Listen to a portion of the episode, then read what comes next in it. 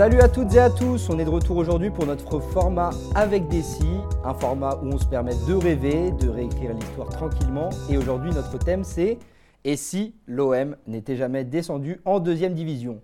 De quoi vraiment s'évader en ces temps troubles du côté marseillais. Et pour m'accompagner dans ce beau voyage, qui de mieux qu'un vrai bon supporter marseillais on peut le retrouver avec les réservistes et Foot Clash sur tous les réseaux, mais surtout sur son Twitter où il distille analyse foot et tapine en tout genre. Comment tu vas, mon beau Guillaume Daquet? Salut Bilal, salut à tous. Je suis très heureux aujourd'hui de faire partie de ce podcast. C'est la première fois qu'on en fait ensemble. C'est vrai. Et il n'y a pas, je crois, meilleur sujet euh, pour ma présence aujourd'hui. Bah franchement, là, on va se régaler, on va pour rêver. Hein. Enfin. Ouais. C'est compliqué en ce moment, on rêve pas beaucoup. C'est pour ça. Bon, euh, globalement, l'esprit du podcast aujourd'hui, on va faire une petite euh, recontextualisation un petit peu de l'époque. On va replonger dans les années 90, plutôt même 80, avec l'arrivée de Tapi. Du coup, on va repartir à cette époque-là. Et surtout un 12 avril 86, un grand jour pour l'Olympique de Marseille, car c'est celui où s'est officialisé le rachat de l'OM pour un euro symbolique par Bernard Tapie. Pour qu'on situe bien aussi, euh, l'OM à cette époque-là, c'est euh, une équipe qui est abonnée au ventre mou. Euh, en 85, ils sont 17e au classement. En 86, 12e. Qui s'est même sauvé de la Ligue 2 au début des années 80. Voilà, donc c'est une équipe qui n'est pas au sommet de sa forme. Et surtout, euh, un, engou- un engouement populaire dans la cité phocéenne qui est loin d'être présent. Alors, euh, l'arrivée de Bernard Tapie, une star connue de tous, avec un discours plus qu'ambitieux, c'était quand même fait pour plaire aux supporters et aux suiveurs au global. Et euh, comme à son habitude, Bernard Tapie il va s'entourer il va s'entourer de beau monde. Michel Hidalgo, alors DTN euh, français, devient le manager de l'OM. Un pilier de la Mannschaft de l'équipe d'Allemagne, Karl-Heinz Forster, rejoint le club. Et il va même voler chez le rival euh, bordelais Alain Giresse, la légende bordelaise. Euh, et aussi un Jean-Pierre Papin euh, en provenance de Bruges, euh, qu'un autre rival, Qui de base Monaco. de- Exactement. Voulait, rejoindre Monaco. ouais. Exactement. Dès la première saison, ça marche bien, parce que l'équipe elle est invaincue jusqu'en octobre et elle finit, à la fin du championnat, on finit même deuxième euh, du championnat. En Coupe de France, on atteint la finale euh, perdue contre Bordeaux. Mais euh, la vraie victoire de cette première saison, c'est le retour d'un public marseillais fier du style de, les- de- de- enfin, du style de jeu que propose l'équipe et derrière son équipe surtout. La saison suivante, en 87-88, on franchit une autre étape avec une première demi-finale de Coupe d'Europe des vainqueurs de Coupe, une défaite contre l'Ajax de Bergkamp. Mais du coup, on enchaîne un petit peu les défaites, mais c'est des défaites qui finalement seront fondatrices pour le pro- projet global de Tapi. On se met à croire à ces dires. Ceux, qui pensaient peut-être à une époque qu'il était peut-être présomptueux en arrivant, euh, en évoquant le, le sommet de l'Europe comme objectif pour l'OM, sont un peu rassurés. Et justement, saison suivante, 88-89, l'OM passe dans une autre dimension. Gérard Gilly prend les commandes du club. L'OM continue de se renforcer avec la- l'arrivée du gardien Gaëtan Huard, de Franck Sauzé, d'Éric Cantona pour une somme record. Une longue partie des années 80, le leader en France. Là, Marseille prend la place euh, de numéro 1 français avant euh, d'éventuellement aller conquérir l'Europe. Et on va voir c'est ce qui s'est passé. Ouais, et en plus, on se rappelle un beau triplé euh, de Papin en finale contre finale Monaco. contre Monaco, euh, voilà, des, Qui à des l'époque était aussi. euh, donc, euh, Marseille était numéro 1, mais il y avait quand même Monaco qui était toujours là pour embêter l'Olympique de Marseille. Un très très grand AS Monaco qui d'ailleurs euh, euh, fera une très très belle épopée en Europe lui aussi dans les années 90. Mais Marseille s'est imposé dans une finale qui restera assez inoubliable au Parc des Princes. Et comme tu l'as dit, c'est le seul doublé de l'air tapis, mais il y a une ambition qui reste, c'est l'Europe, c'est ce qui a été évoqué depuis le début, car oui, les Marseillais participent donc désormais à la plus grande des compétitions européennes et vont recruter en conséquence. Carlos Moser arrive de Benfica, Manuel Amoros en provenance de Monaco justement, Jean Tigana de Bordeaux, et surtout Enzo Francescoli et Waddle. Francescoli qui était euh, l'idole de Zizou, c'est pour ça qu'il a appelé son fils comme ça d'ailleurs. Bon, Oui, on le beaucoup rappelle, doivent on le le savoir. rappelle. Mais c'est impressionnant l'impact qu'il a eu et l'héritage qu'il a laissé à l'OM en seulement une saison. C'est ça. Peu, peu s'en rappellent au final, tellement il a marqué le club, mais il est resté qu'une saison à l'OM. Exactement. Du coup, l'OM est quand même champion de France encore une fois. Mais surtout, cette fois, euh, un beau parcours en Ligue des Champions, une demi-finale face au Benfica avec la fameuse main de Vata. C'est un match qui restera gravé dans l'histoire de l'OM, non pas que pour pardon, euh, la main de Vata, mais aussi pour ce match aller, qui est pour beaucoup le plus grand match de l'histoire de l'Olympique de Marseille en termes de jeu. C'est ce que Tapi disait d'ailleurs. que Pour lui, c'était le, le match où il avait vu la meilleure équipe de l'OM. Bah, c'est un match où tu peux gagner 5-1, 6-1, 7-1 très facilement. J'invite ceux qui n'ont pas encore vu à voir le résumé de ce match. C'est ahurissant le nombre d'occasions manquées par l'Olympique de Marseille ce jour-là.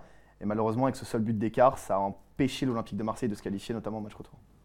La saison suivante, du 90-91, l'OM continue de rouler sur la Ligue 1 avec un Raymond Goethals euh, désormais à la tête de l'équipe première. Et surtout, des renforts encore, des renforts défensifs. Pascal Olmeta arrive, Bernard Casoni et surtout Basile Boli. L'équipe, euh, cette saison-là, pour le coup, ne va quand même vivre que pour un grand moment. Un moment qui est assez marquant, celui de l'affrontement avec un ogre, double tenant du titre, le grand Milan AC, en quart de finale de Coupe des clubs champions. Il faut savoir qu'à l'époque, le Milan, c'est donc le tenant du titre en Coupe d'Europe et c'est une équipe qui, double tenant du titre, ouais, tu as raison, c'est une équipe qui à l'époque est considérée un peu comme imbattable. Euh, L'OM en arrivant euh, à San Siro est vu comme euh, pire qu'outsider, c'est une équipe qui est censée ne rien proposer et faire comme un peu toutes les équipes qu'il y a à San Siro à l'époque, faire ses valises et rentrer. Sauf qu'il y a un partout au match et surtout au-delà du score, Marseille est littéralement meilleur dans l'intensité, contre très très bien euh, tous les préceptes de Saki, le principe du hors-jeu, tout ce qu'il avait mis en place depuis des années. Il a en face de lui une équipe qui a très très bien compris sa manière de jouer et qui au final enfin, fait un 1 à San Siro. Alors c'était mais impossible et encore moins pour un club français. À l'époque, la France, il faut se rappeler ce que c'est en Coupe d'Europe, c'est-à-dire quasiment rien. Les joueurs le rappelaient en plus, eux aussi, qu'ils pendant trois mois, ils pensaient qu'à ce match, ils ont pensé Ils sont préparés tactiquement exactement pour que pour ça, c'était vraiment le gros objectif, un objectif du coup réussi. La suite de l'histoire, c'est que l'OM finira par aller en finale en 91. Il faut, quand même parler, faut quand même parler, j'ai omis le, plus beau, entre guillemets, c'est euh, ce ah, match retour au stade Vélodrome. À ce moment-là, il y a une ferveur, comme tu l'as dit, populaire qui a regagné euh, Marseille à un point euh, inimaginable et tout le monde attend, comme tu dis, grand exploit. Là, on est encore qu'en quart, mais c'est un peu dans l'esprit, si tu sors Milan, tu es quasiment allé au bout. Mm. au match retour, c'est un match ultra, ultra cadenassé. C'est très compliqué parce qu'à l'époque, il y a encore la règle du but extérieur, c'est-à-dire qu'un 0-0 suffit, vu qu'il y a eu un au match aller. Mais Marseille ne va pas s'en contenter. Plutôt dans le match, euh, Chris Waddle, qui était en feu en plus, est blessé lourdement à la tête par Maldini sur un contact. Il est à moitié euh, inconscient euh, durant tout le match. Lui-même déclara après qu'il ne se rappelle pas une minute de ce match. Il fait un match exceptionnel dans le jeu. À la 75e minute, il tape une reprise volée droit du très très très côté de la surface. Il est très excentré, sachant que Chris Waddle était un pur gaucher qui jouait, jouait quasiment pas avec son pied droit. Et beaucoup des, des supporters et même des joueurs présents sur le terrain disent que s'il avait été lucide à 100%, il n'aurait même pas pensé à tenter ce geste. Mm. Donc comme quoi Maldini nous a peut-être rendu service ce jour-là. Donc comme je le disais, la suite c'est que l'OM va en finale en 91 où ils sont ultra favoris face à l'étoile rouge de Belgrade. Ils réussiront à perdre malheureusement cette finale au tir au but. Un regret qui reste. Il faut savoir qu'à l'époque, euh, quand il y avait euh, égalité euh, dans le championnat serbe, c'était direct les tirs au but. Mm. Donc les joueurs de Belgrade étaient, je pense, ont joué euh, cette tactique-là pour aller au bout, parce qu'ils étaient complètement. Euh, voilà, euh, ils étaient très forts dans ce registre-là, et malheureusement, Marseille a perdu. Même si ce n'est pas une raison, Marseille aurait dû gagner son match bien avant. Mais ce n'est que partie remise, parce qu'on le sait, la suite, c'est 93, où l'OM finira par atteindre son Graal et devenir enfin à jamais les premiers. Malheureusement, le bonheur sera de courte durée, c'est d'ailleurs l'objet de notre podcast, avec l'explosion de l'affaire VAOM, qui verra l'OM être déchu de son titre de champion de France 92-93, interdit de participation à la Ligue des Champions 93-94 et relégué administrativement en seconde division. Et maintenant, on va se mettre à rêver. Si l'affaire VAOM n'avait pas éclaté, si l'OM n'était pas descendu en Ligue, en Ligue 2, que serait-il arrivé? C'est la question qu'on se pose aujourd'hui, mon cher Guillaume. C'est une très belle question, ça donne envie de rêver. Euh, bah, je pense, je pense que, déjà. Moi, non, bah alors, je pense que je vais te laisser y aller sur une première théorie. Euh, l'esprit, c'est qu'on voilà, on s'envoie euh, des petites théories chacun qu'on a imaginé dans ce cadre-là. le champ des possibles, t'es ouvert. C'est infini. Tu, tu, tu, peux y aller, du bon comme du négatif. Il hein. ne faut pas être que dans, à imaginer que l'OM aurait tout gagné, etc. Même si tu imagines bien que toi comme moi, on, on va vouloir l'imaginer. J'ai envie de rêver pour l'instant. Ce sera ma première théorie, c'est l'OM serait devenu la meilleure équipe de rock d'Europe, pardon, surtout grâce à une chose, l'arrêt Bosman. Il faut que Marseille donc est rétrogradé en Ligue 2 un an avant l'arrêt Bosman. Si Tapie était resté aux commandes et que Marseille disposait toujours de la même puissance financière, grâce à son portefeuille personnel et aussi grâce aux victoires en Ligue des Champions, les droits télé qui explosent, etc. L'arrêt Bosman, c'est, euh, pour euh, rappeler un petit peu le contexte, c'est un changement euh, drastique dans le football. Avant, on avait le droit qu'à trois extra-communautaires par équipe. Là, le champ des possibles euh, est euh, complètement infini. Tu peux recruter les meilleurs joueurs de la planète. Et connaissant la boulimie de tapis sur le mercato et euh, sur l'envie de construire la meilleure équipe du monde, je pense que l'OM se serait régalé grâce à l'arrêt Bosman. Tapi qui était aussi un peu précurseur dans ce genre de choses, qui, avait toujours un coup d'avance. Je pense que l'OM aurait chippé à la barre de beaucoup de clubs européens énormément d'immenses joueurs. Bah, moi, je t'avoue que j'avais une théorie qui ressemblait un petit peu à ça. Moi, j'avoue que je pense qu'on repassera après sur la partie domination européenne, etc., ce que ça aurait pu donner. Mais moi, j'avoue que je voyais plus un truc où euh, après la descente, l'OM va perdre Deschamps, euh, euh, Voleur, Angloma, Boli, Dimeco, etc. euh, si l'OM ne les perd pas, je voyais bien l'OM faire une équipe très française dans un premier temps, avec les meilleurs éléments, surtout voilà, maintenant tu es champion d'Europe, donc tu peux voilà, vraiment attirer largement quant à tes ambitions, déjà que c'était le cas. Et par exemple réussir, et on sait aussi que Bernard Tapie aimait bien chipper chez les rivaux des, des, beaux joueurs, comme il avait pu le faire avec Bordeaux. et je voyais bien un David Ginola, David Ginola, euh, qui euh, à l'été 93, du coup, euh, volé chez le rival parisien, signe à l'OM. lui qui, on le sait, est supporter de l'OM depuis petit, lui qui a, failli signer à l'OM précédemment, viendrait justement réaliser son rêve et rejoindre l'armada marseillaise pour la renforcer. J'avais aussi un autre, un autre sujet mercato, c'était forcément l'enfant de Marseille, Zidane qui lui est meilleur espoir euh, en 94 en première division. Bah, du coup, euh, là, en fait, euh, l'OM aurait, aurait, pu être en pôle pour justement le recruter. On a tous rêvé de ça. On, a tous rêvé, parce que après les Francescoli, justement, ça aurait été Waddle, tous ces joueurs de, de, grande classe. Zidane aurait pu continuer dans cette lignée. Et, et, clairement, ça aurait pu être énorme. Après, on verra, on parlera aussi tout à l'heure peut-être de, de, tout ce qui est impact équipe de France. et aussi, j'avais pensé à Patrick Vieira, qui, euh, euh, quand il se fait transférer en 95 pour aller au Milan AC, euh, il hésite beaucoup. C'est un transfert qui est, qui est, assez compliqué, etc. Et euh, typiquement, euh, euh, c'est juste c'est le premier transfert français de l'arrêt Bosman. Mhm. et du coup, typiquement, qu'ils finissent par choisir l'OM, justement, que Tapi réussisse à le voler à un autre rival, mais cette fois c'est un rival européen, ça, ça aurait été beau. Et que du coup, au global, tu es une équipe très française, du coup, avec les deux saillies Deschamps, un milieu rempli de monstres. Voilà, rempli de monstres. Et avec justement des éléments étrangers de haut niveau à côté. Donc une équipe qui vraiment ressemble à une grande équipe européenne. Alors laisse-moi rajouter juste un Français dans ce cas-là, un autre enfant de Marseille qui euh, malheureusement lui a joué à l'Olympique de Marseille sans convaincre et sans écrire l'histoire qu'il aurait voulu écrire à l'OM. C'est Eric Cantona qui ne deviendra donc jamais le king à Manchester United, ah qui reviendra à l'Olympique de Marseille et qui pour sa deuxième Ligue des Champions en 94 en battant une nouvelle fois Milan, c'est deux théories en une, ça, prendra, son ballon d'or euh, à l'Olympique de Marseille et sera enfin le chouchou du Vélodrome comme il a toujours voulu l'être. Ouais, surtout qu'il a une histoire compliquée, lui, avec l'OM, on le rappelle. Euh, un premier passage où, au final, ça se passe mal avec, euh, avec Gérard Gilly, euh, où il, est prêté à Bordeaux, puis à Montpellier. et finalement, il revient, ça se passe mieux avec Goethals, même si il n'aura peut-être pas atteint son plein potentiel. Moi, j'avoue que celle-là, tu vois, je pense que lui, qui a atteint, tu vois, qui a gagné une certaine confiance auprès de Ferguson, et qui même est aimé. pour toi, c'est peut-être le contexte anglais aussi qui l'a aidé à performer. Il n'aurait peut-être pas eu ce pic de performance en restant à l'Olympique de Marseille bah, En fait, moi j'ai un peu ce truc où, euh, bah, tu sais, on est dans la période où euh, la Première Ligue est en pleine révolution, mhm. enfin il y a la création de la Première Ligue tout simplement, et euh, du coup il y, y, a des moyens, il y a un Manchester qui, qui, qui, est fort et qui se développe, qui est champion aussi. Et du coup, champion 4-5 fois d'affilée même. Ouais, et du coup, bah, tu vois, genre dans ce contexte-là où c'est l'homme fort de ce truc-là, je le vois mal revenir dans un, concept, dans un contexte où il est passé deux fois et où ça s'est mal passé alors qu'il est aimé euh, euh, de tout son cœur par le public anglais. Mais après peut-être, hein, ça aurait pu être... C'est une chronie, on a le droit de rêver. Exactement, on a le droit de rêver. Euh, on a le droit de rêver. Et justement, si on peut revenir sur un truc, c'est que tu évoquais. moi aussi, je vois comme toi, du coup, le doublé en Ligue des Champions 94, surtout pour une raison, c'est que bah, comme l'OM ne va pas en Ligue des Champions, c'est enfin en Coupe des clubs non, en Ligue des Champions pardon, c'est Monaco qui y va et Monaco va en demi cette année. Et Monaco joue qui en demi? Le Milan AC et perd contre le Milan AC qui finira par gagner euh, euh, la Coupe d'Europe. Euh, donc moi, je, considère que du coup, si Monaco va en demi-finale, ça veut dire que l'OM avait le niveau, en tout cas en plus en se renforçant, mhm. pour atteindre ce stade-là de la compétition. Et battre du coup sa, sa bête, enfin l'OM est un peu la bête noire du Milan AC. clairement.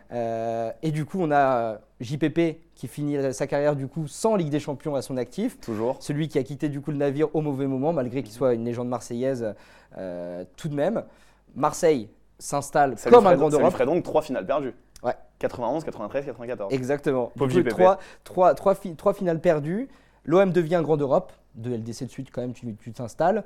Euh, et en plus, je vais un peu plus loin vis à -vis de la Ligue 1 parce que euh, sait que Tapi, euh, euh, tu vois, avait aussi cette notion de développer le championnat par le biais des rivalités, par le biais de plein de choses. Bien sûr, c'est d'ailleurs pour ça qu'il avait installé Jean-Michel Aulas, qu'il avait conseillé à Denisot aussi de, avec Canal de racheter le Paris Saint-Germain. Exactement. Il voulait créer une vraie concurrence. Exactement. Et lui, du coup, en étant dominant, peut-être que voilà, il aurait permis à la Ligue 1 de se développer, plus, de devenir un championnat majeur.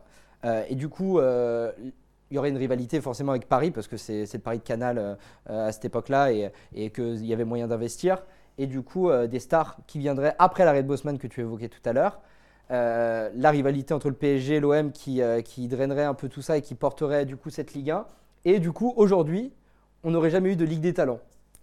du coup, la Ligue des Talents n'aurait jamais existé.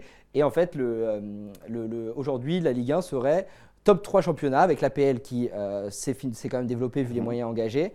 Euh, la Liga, parce qu'il y a le Real, le Barça, euh, et que ça reste des clubs très historiques qui portent la globalité et qui permettent aussi à l'Atlético, à d'autres de, mhm. aussi de, de briller. Euh, et après, ça amènera aussi notre conclusion vers l'équipe de France, mais ça, j'y viendrai plus tard. Mais du coup, voilà, euh, une Ligue des talents qui, au final, n'arrivera jamais, mais sera un grand championnat, un championnat fort devant l'Allemagne et devant la Serie A. Oui, parce qu'ils n'auront pas envoyé tout leur talent dans les autres championnats, mm. notamment, comme tu l'as dit, en Serie A, qui ne connaîtra pas bah, l'apport des Deschamps et de tous les joueurs qui ont suivi hors, des championnats, hors du championnat italien. Exactement. T'as une théorie ou pas là qui, bah, vient, je, sens, que tu voulais aller sur l'équipe de France, donc euh, soit je commence, soit tu vas en premier. Alors moi l'équipe de France, euh, j'ai envie de finir sur l'équipe de France, j'ai un peu envie de le faire plus tard parce qu'en gros j'ai envie de continuer sur euh, les impacts des transferts. Il y en a un que j'ai pas évoqué. j'ai pensé à un truc, c'est Sonny Anderson. Ouais. Sonny Anderson arrive à l'OM en 93-94. Bah si jamais, moi je le vois bien en tout cas, qu'il vienne quand même finalement à l'OM en remplaçant de Boxic pour finalement finir par s'imposer, parce qu'on sait qu'il a marqué les esprits assez vite, il passera mhm. que, quelques temps à l'OM, et du coup il finit par s'imposer. Et euh, du coup, si Sonny Anderson ne s'impose pas, eh euh, s'impose, pardon, il ne signe pas à Monaco derrière, parce qu'il n'a pas la possibilité euh, mhm. du coup d'y aller. Monaco, du coup, ne gagne pas. Oui, je vais, je vais très loin. Hein. Monaco ne gagne pas de titre en 97, avec lui qui est meilleur joueur du championnat. il, derrière aussi, parce qu'on on connaît sa carrière, il fait Monaco, puis le Barça, puis Lyon. Lyon qui, euh, du coup, euh, lance une hégémonie au début des années 2000. Du coup, il signera jamais à Lyon et ne sera jamais la tête de proue euh, du projet lyonnais. Et du coup, je ne dis pas que Lyon ne sera pas euh, un, grand parce que je pense que, euh, ce que le travail qu'a mis en place euh, Jean-Michel Aulas leur aurait permis quand même d'exister justement en fait d'être le rival d'après, d'être du coup le rival de l'OM après, en gros que le PSG ce soit plutôt les années 90 début 2000 et qu'après en fait il y a une rivalité très Marseille-Lyon. Et du coup que Sonny Anderson ait cet impact là que que du coup il n'y a pas de record pour Lyon avec mhm. les 7 titres consécutifs avec un OM fort dans les années 2000 et qu'il n'y ait pas autant de titres, que ça se bataille vraiment entre les deux et qu'en vrai, Sonny Anderson finalement aura un énorme impact et lui deviendra plutôt légende à l'OM, peut-être à partir d'un moment, mais une vraie légende qui aura marqué pendant des années et des années euh, euh, la pointe de l'attaque. Ça tombe bien que tu parles de cette rivalité OMOL dans les années 2000, puisque le Paris Saint-Germain, dans ma théorie, est lui aussi petit à petit éclipsé, ah oui. Euh, avec des gros soucis.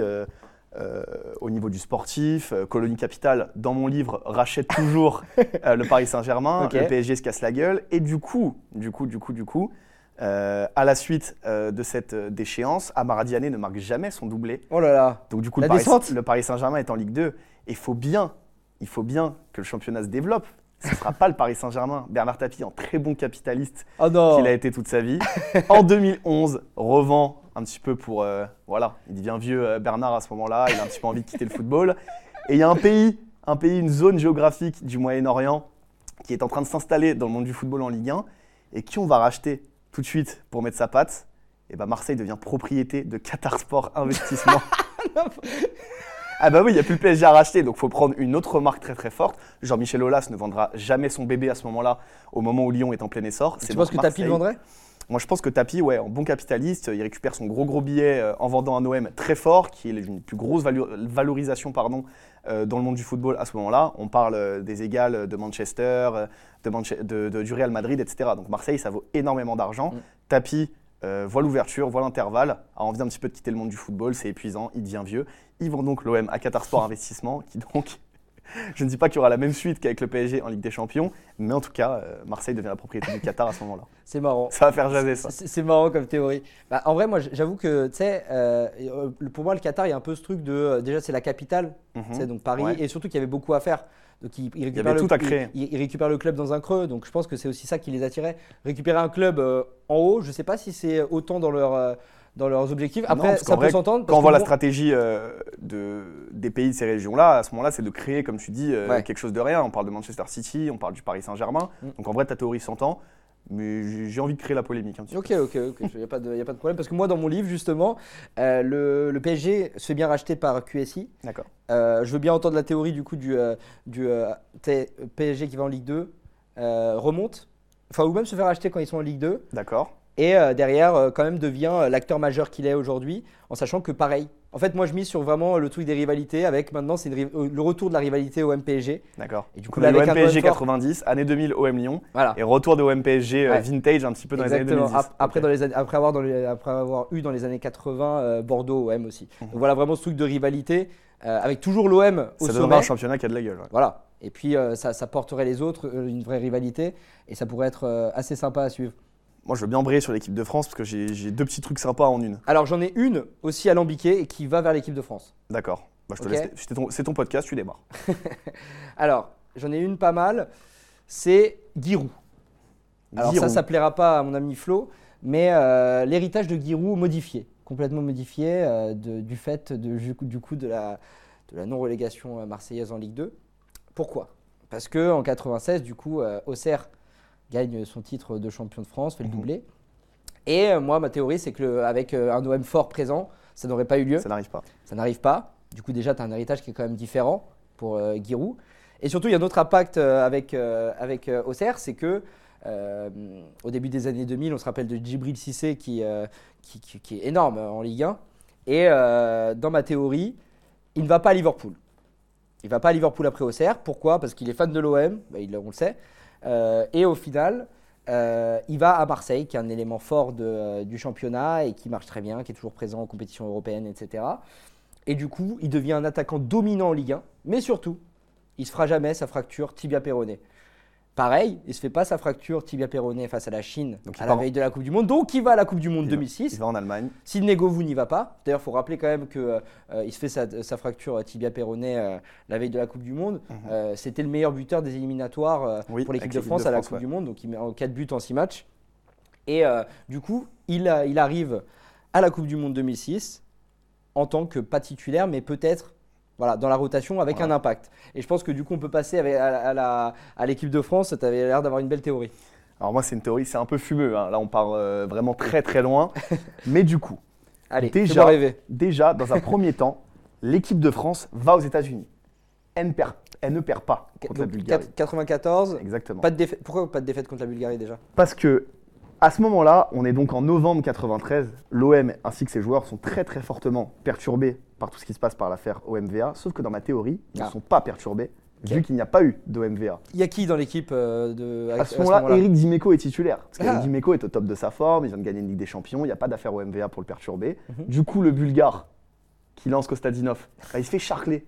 il se fait défoncer par Dimeco sur l'action. Surtout que Dimeco a la stat de jamais avoir perdu en équipe de France. Exactement. Donc quand il est sur le terrain, on perd pas. D'autant plus qu'il n'aurait jamais laissé une action pareille euh, se poursuivre. Ouais. Un partout, l'équipe de France gagne au terme d'un match dramatiquement nul, mais se qualifie tout de même, va aux États-Unis.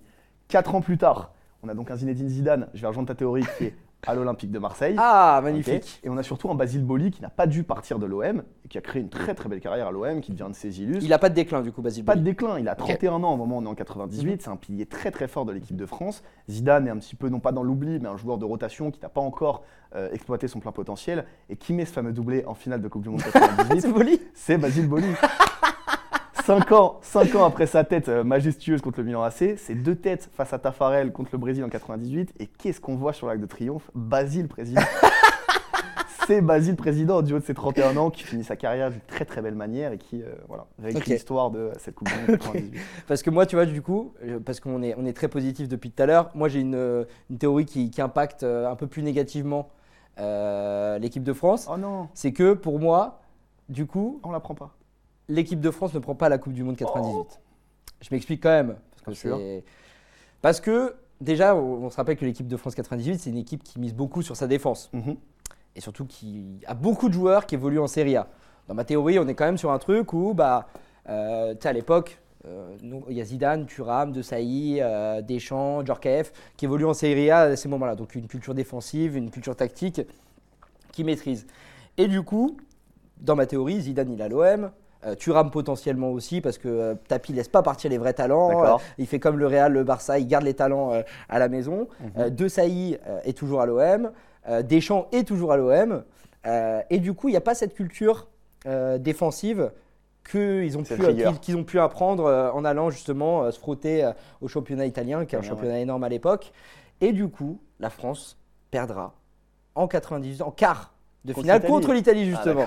contre l'Italie justement, un match compliqué, comme on se rappelle, déjà il l'était euh, dans la vraie, dans la vraie vie, mais dans, dans mon livre, euh, euh, défaite en 98, I Will Survive de Gloria Gaynor ne deviendra donc jamais une chanson mythique, Ah là là. et, euh, mais par contre, la suite de l'histoire, c'est que la France se vengera en 2000, réussira quand même à le faire, Euh, donc on prend quand même 1 euro en 2000, et surtout, c'est ça euh, la, la grosse modification, je te parlais de Cissé qui, euh, qui euh, est finalement bien à la Coupe du Monde 2006, et ben la dernière danse de Zidane, en 2006, elle se finit bien. Ah. Et, euh, et la fin de carrière de Zidane, elle se finit en apothéose. Moi, Zidane, je pense qu'à un moment euh, dans sa carrière, il partirait, Mhm. euh, pour- probablement au Real Madrid, tu vois, dans la même logique, le plus grand club du monde.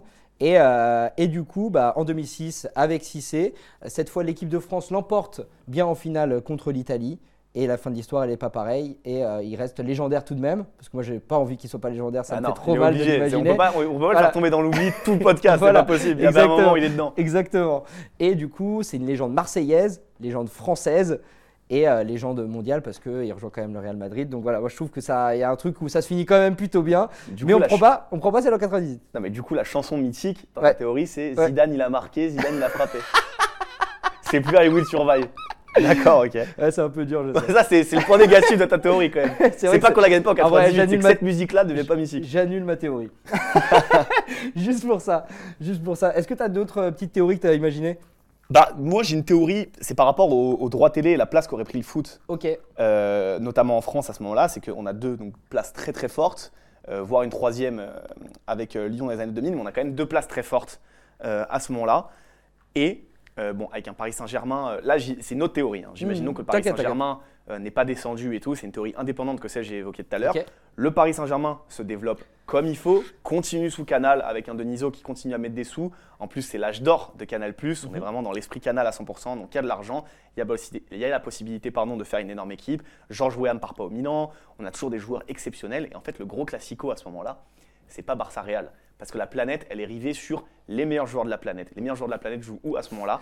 À l'OM et au Paris Et Saint-Germain. quoi, il y a Cristiano à, l'OM Je, je- je ne sais pas où est Cristiano dans ma théorie. Je ne sais pas. Peut-être qu'il est à Lyon, parce Ah. que Olas le voulait pour l'échanger contre Tony Vérel. Enfin, il y a une proposition d'échange Tony Vérel, Cristiano Ronaldo à l'époque, ça ne s'était pas fait. Ça, c'est sûr que pas, c'est pas la réalité, ça c'est Ah sûr. non, ça c'est sûr. Peut-être qu'on n'est pas, peut-être qu'il est à Lyon, on ne sait pas. Mais en tout cas, la planète est rivée à ce moment-là sur le PSG et sur l'OM. On est à l'explosion des droits télé, on est à l'explosion du foot mondialisé, j'ai envie de dire. Et donc à ce moment-là, le grand grand match à suivre, c'est OM PSG, la capitale contre la province. Enfin bref, le, story- le storytelling est juste parfait Ouais. avec deux présidents très charismatiques. Eu de la gueule et pour moi, je ne dis pas que c'est la théorie la plus plausible, mais c'est quelque chose. Il y a- il y a un monde où ça arrive. Ouais, ouais. Vraiment sans OMVA, Mhm. si Marseille continue, je pense vraiment que le Paris Saint-Germain continue aussi de se développer, Mhm. si Colony ne rachète pas non plus. Et je pense vraiment qu'à ce moment-là, même à, l'heure- à l'instant T où je te parle, ce serait deux places énormes dans le football européen. Donc évidemment, Marseille a desservi le PSG. C'est possible. c'est possible. Bah, faut savoir que c'est. Mais cette rivalité, elle vient. Elle est artificielle. Hmm oui, elle bien est sûr, on artificielle. sait. on Elle le est sait. complètement artificielle. euh, elle, elle- elle se base sur rien parce que cette théorie de la capitale euh, contre la province, etc. Mmh. C'est un truc qui a été euh, argumenté et enjolivé par tapis, alors Oui, qu'il n'y avait aucun antagonisme dans les années 80 et même avant entre l'OM et le PSG. Dans la volonté de, de rendre le championnat meilleur, en termes de Compétitif, valeur, etc. etc. J'ai, oublié un truc sur ma théorie sur l'équipe de France, quand même, je veux le rajouter. C'est que ça a un impact sur aujourd'hui aussi. Euh, c'est que, euh, tu sais, tous les. tout- Enfin, on a une grande génération qui a été bercée par les succès euh, de 98, euh, Oh etc. non, je la sens venir. Et du coup, bah, l'équipe de France de 2018 euh, qui gagne la Coupe du Monde, euh, elle verra peut-être pas le jour. Parce que, Parce qu'ils n'ont pas été fait, bercés par 98 bah, parce que t'as pas, tu vois, ce truc de la, de la gagne. Mhm. euh, même Deschamps, tu vois, son mythe est un peu différent, même s'il gagne Red et LDC avec l'OM et qu'il gagne en 2000. T'as moins ce truc de, du gars qui a gagné partout. Donc il n'y a pas de Dream non plus. Alors ça, c'est la bonne nouvelle. Ça, c'est une bonne nouvelle pour le coup. ça, c'est la bonne nouvelle. Mais, euh, mais du coup, quand tu as moins un vivier fourni euh, de, de- de gars qui ont rêvé, qui ont, Ouais. qui ont voulu réaliser ce rêve-là, ouais. même si je pense que tu aurais quand même une équipe de France compétitive, mais peut-être que euh, certains grands noms qu'on connaît aujourd'hui euh, Mhm. n'auraient pas eu cette passion. Même, Notamment, un, notamment peut-être un qui est né en 98. peut-être, oui, voilà. exactement, Mhm. pile ça. Et surtout, en plus, moi, je- là, je viens de penser à moi, mais du coup, moi, mon premier match, euh, mon premier match quand même, euh, dont j'ai le souvenir, c'est quand même, euh, c'est quand même euh, la finale 98. Donc peut-être qu'en fait, je ne deviens pas pas fan de foot et je suis pas là en train de faire des podcasts avec toi aussi. Impossible. Ah, on peut aller très très loin. On n'est pas journaliste foot, on fait rien là-dedans, on n'est pas versé par ça. tu vois Donc non, voilà, ça pourrait, ça aurait pu avoir un impact sur les générations d'aujourd'hui. Ah bah, Euh, euh, oui. sur euh, ce développement d'un vivier incroyable au point où on se refuse, on a aujourd'hui des défenseurs centraux qui se font naturaliser dans d'autres pays. Voilà. Euh, sur tout ce truc-là, peut-être que ça aurait pu justement Ah, avoir un impact et justement qu'en fait nos talents n'auraient pas pu se développer en Ligue 1 euh, et du coup que tu aurais eu plein de talents déchus. Bah, si on suit ta théorie, l'impact sociétal que n'a pas eu du coup 98 Aussi. dans ta théorie, l'aura peut-être pour 2006. Oui, Donc là, c'est moi qui suis bercé par ça et qui un footballeur professionnel. exactement. Et toi, t'es numéro 9 de l'OM. Ah là là, qu'est-ce que c'est. Là, tu me fais rêver. Là, tu vois, j'ai pas envie de finir ce podcast. ce- Je vais retourner à la réalité, la dure, la dure réalité du foot où l'OM est 12ème, où il se passe rien de bien pour nous. Ouais. C'est dommage. Bon, je pense qu'on peut finir sur ça. Toi, numéro 9 de l'équipe de, Fran- de, de l'équipe de France et de l'OM. Ça me va très bien. Bon, merci mon cher Guillaume. Je t'en prie, c'était un plaisir. Bon les amis, on finit euh, ce podcast sur ces belles euh, informations de la part de notre cher Guillaume Daquet. En tout cas, merci encore d'avoir été là. Euh, nous, on se retrouve dès lundi.